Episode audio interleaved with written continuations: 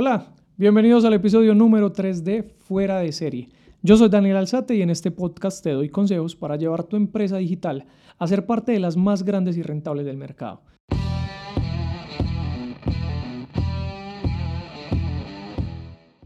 Y en el episodio de hoy vamos a hablar de cuánto deberías de estarle pagando a tu equipo.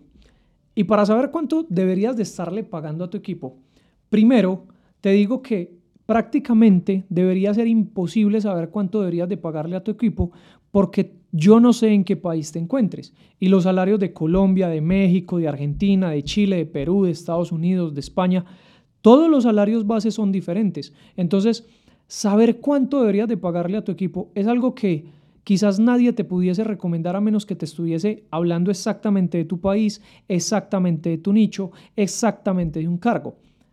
Pero yo esto lo he logrado solucionar en mi empresa y por tanto sí te podría decir cuánto deberías de pagarle a tu equipo y es de la siguiente manera. Lo primero es que tienes que entender que para pagarle a tu equipo necesitamos pagarle de dos maneras.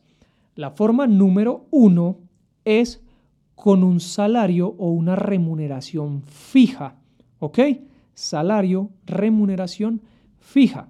Y es ese valor que todo mundo debe de recibir independiente de cuáles sean los resultados que tenga la compañía. Todos saben que nadie va a recibir por debajo de ese valor al mes o a la quincena o de la manera que tú les pagues. Pero a mí no me gusta tener cargos fijos en la compañía o tener cargos fijos muy altos. Y por tanto, siempre te recomiendo que la segunda forma sea, además del fijo, siempre pagarles un valor variable. Y ese valor variable debe de ser ligado a no más que el cumplimiento de sus metas. Entonces, toda persona que trabaje en mi empresa, cualquier colaborador, cualquier parte del equipo, como tú le quieras llamar, empleado, como tú le quieras llamar en tu empresa, siempre sabe que se remunera una parte en un salario fijo y la otra parte en un salario o en un valor que es variable. Y donde yo quiero que más ganen dinero es en el variable, no en el valor fijo. El valor fijo, yo quiero que sea un valor mínimo posible con el cual ellos puedan cubrir sus gastos de vida básicos. Es decir, un salario con el que ellos puedan cubrir su alimentación, su transporte, su arriendo o renta o el lugar donde viven, su salud, sus cosas básicas normales para poder vivir con una buena calidad de vida. En algunos países ese básico serán 500 dólares, en algunos países serán 900 dólares, 1000, 2000 dólares, dependiendo del país. Y allí ya sabes entonces cuánto tendrías que estarle pagando de la parte básica o de la parte fija a tu equipo. Además entonces de ese fijo que cubra sus necesidades básicas, primordiales, esenciales, que no se tengan que estar levantando todos los días preocupados por poder cubrir sus partes básicas, entonces yo le voy a sumar una remuneración variable. En esa remuneración variable es donde yo sí quiero que ganen dinero. Y entonces, ¿cómo lo remuneramos? Número uno, siempre de la facturación de la compañía, siempre voy a separar entre un 5 a un 10% de los ingresos. ¿Qué quiere decir eso? Que siempre que yo venda, voy a separar entre un 5 a un 10% de ese valor que vendí para luego repartírselo al equipo. Pero no significa que se los voy a entregar ya ya voy para allá. Entonces ese es el primer punto. Ya sé cuánto separo de mis ventas, cuánto separo de mis ingresos, entre un 5 a un 10%. Luego, ¿cómo le voy a repartir este 5 a 10% al equipo? Yo lo que voy a hacer es que mensualmente voy a hacer una revisión de cumplimiento de objetivos o de cumplimiento de metas. Eso quiere decir que absolutamente todas las personas que trabajen en mi compañía tienen que tener unas metas establecidas. Y existen metas de dos tipos, metas globales de la compañía y metas individuales de la persona. Metas globales de la compañía, absolutamente todo mundo en la compañía, todos, desde el cargo más alto hasta el más bajo, todos se tienen que preocupar por cuánto dinero facturamos y por cuánta rentabilidad nos queda. Todo el mundo se tiene que preocupar por eso. Todos tienen que saber cuánto dinero facturamos y todos tienen que empujar a cuánto dinero facturamos. Ay, Daniel, pero es que hay gente que hace labores en la compañía que no tiene nada que ver con facturación. ¿Estás seguro o segura? Te voy a demostrar que no. Por ejemplo, la asistente administrativa o contable o la auxiliar contable o la analista, la analista contable auxiliar, como lo quieras. En mi compañía es una mujer. Ella única y exclusivamente se encarga de ordenar la parte financiera de la agencia. En esa parte, tú me dirás, ¿y ella qué tiene que ver con facturar? Pues tiene que ver mucho, lo tiene que ver todo, porque gracias al orden de los números que ella lleva para poder tener informes financieros, para yo poder saber en dónde se está gastando el dinero de mi compañía, para poder optimizar esos gastos, optimizar esos recursos, significa que yo, si lo hago bien, voy a quedar siempre con un saldo muy bueno para poder hacer marketing. Marketing que me va a traer más ventas. Quiere decir que si yo manejo bien el dinero, que es lo que ella me ayuda a hacer, yo voy a poder destinar más recursos para hacer marketing que me van a terminar trayendo más ventas. Entonces mira que sí, quieras o no, ella tiene que ver con que facturemos más. Indirectamente, quizás sí, yo no diría que tan indirectamente. Ahora, todos tienen que ver con la rentabilidad. ¿Por qué todos tienen que ver con la rentabilidad? Porque si tú dices, la meta es facturar un millón de dólares, ok, y tú no les dices que tiene que quedar un porcentaje de rentabilidad de, no sé, el 30%, pues todo el mundo se va a querer gastar todo el dinero habido y por haber para conseguir ese millón de facturación. Los muchachos encargados de cámaras van a llegar y decir, oye, entonces necesito la última cámara, ya no la que graba 4K, sino la que graba a 8K. Ya no me sirve mi computador, porque entonces para poder editar esos videos que te van a hacer ver mejor y por tanto van a traer más clientes, pues ya mi computador no edita 8K, editaba hasta 4K o Full HD. Entonces ya necesito un computador que también edite a 8K. Y es más, necesito es un micrófono de buena calidad, porque es que si queremos facturar un millón, tenemos que tener un micrófono de muy buena calidad. Y asimismo las luces, y asimismo todo. Y todas las personas de tu compañía te van a pedir dinero para facturar.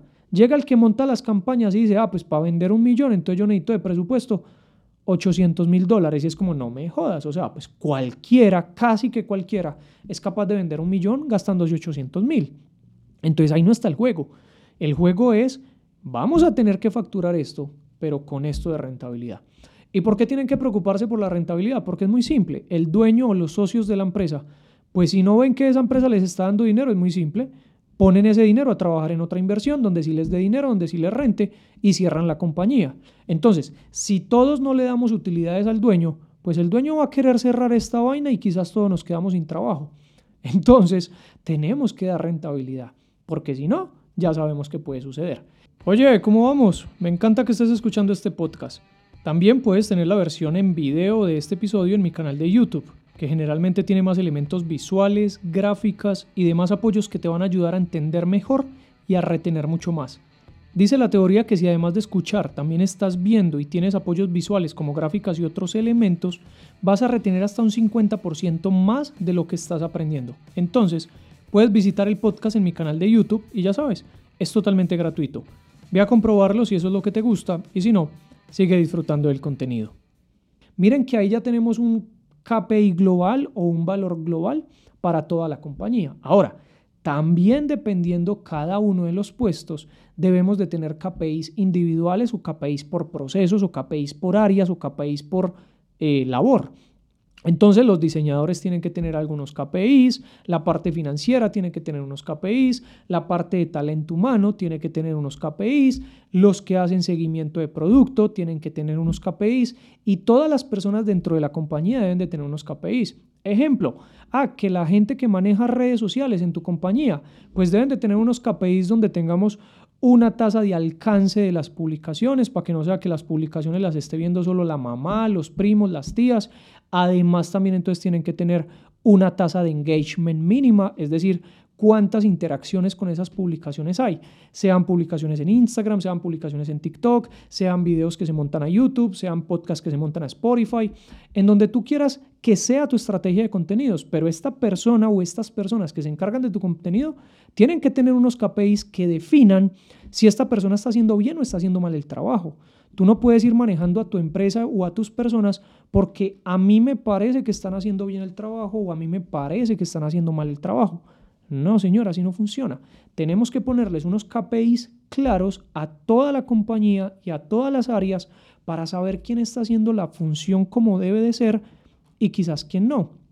Y te aseguro que ahí te vas a encontrar, cosa que hablaremos en otro episodio, te vas a encontrar personas que están sobresaturadas de trabajo, te vas a encontrar personas que antes, por el contrario, están subutilizadas, no le estamos dando la carga laboral que requieren, o quizás las estoy utilizando en un campo o en un área donde no es la mejor y si yo la muevo, quizás se desarrolle muchísimo más tanto esa persona como lo que se pueda desarrollar la empresa.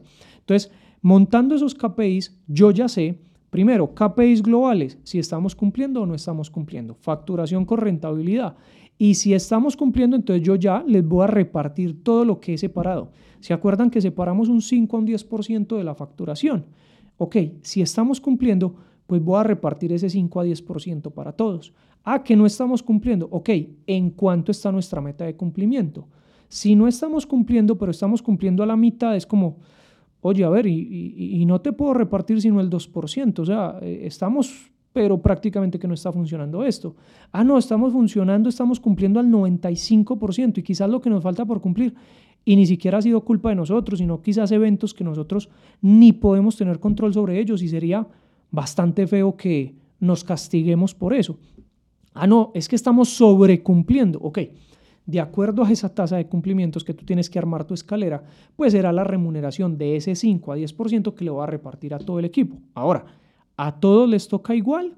No, allí es donde entran los KPIs individuales, donde sabemos cuál persona o cuál cargo es más importante que otro. Y no es que hay unas personas, bueno, sí hay personas o sí hay cargos más importantes que otros, derivados de qué personas son más fáciles o menos fáciles de reemplazar.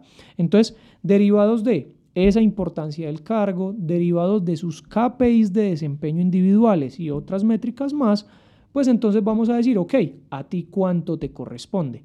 Porque así entonces sabremos que quien lo está haciendo bien le corresponde más y quien no lo está haciendo bien, pues evidentemente le corresponde menos y hasta posiblemente sea una persona que no merece estar en tu compañía.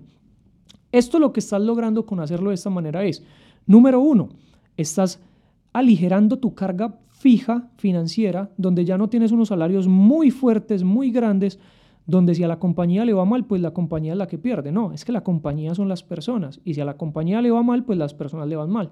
Pero si a la compañía le va bien, a todas las personas de la compañía, a todos los colaboradores, les va a ir bien. Eso es lo número uno, aligeras tu carga financiera.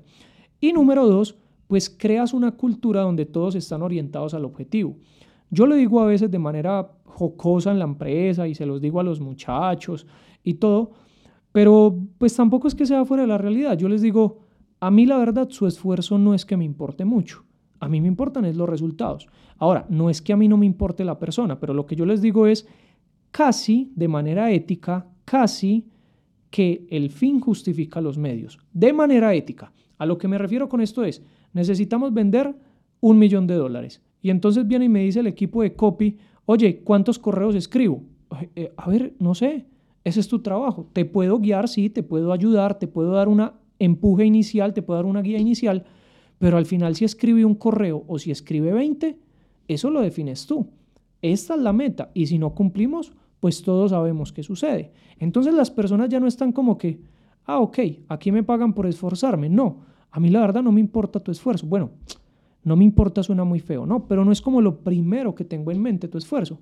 Lo primero los resultados. Evidentemente a veces no cumplimos los resultados y dimos todo, absolutamente todo de nuestra parte para que esos resultados se cumplieran y ni aún así lo logramos.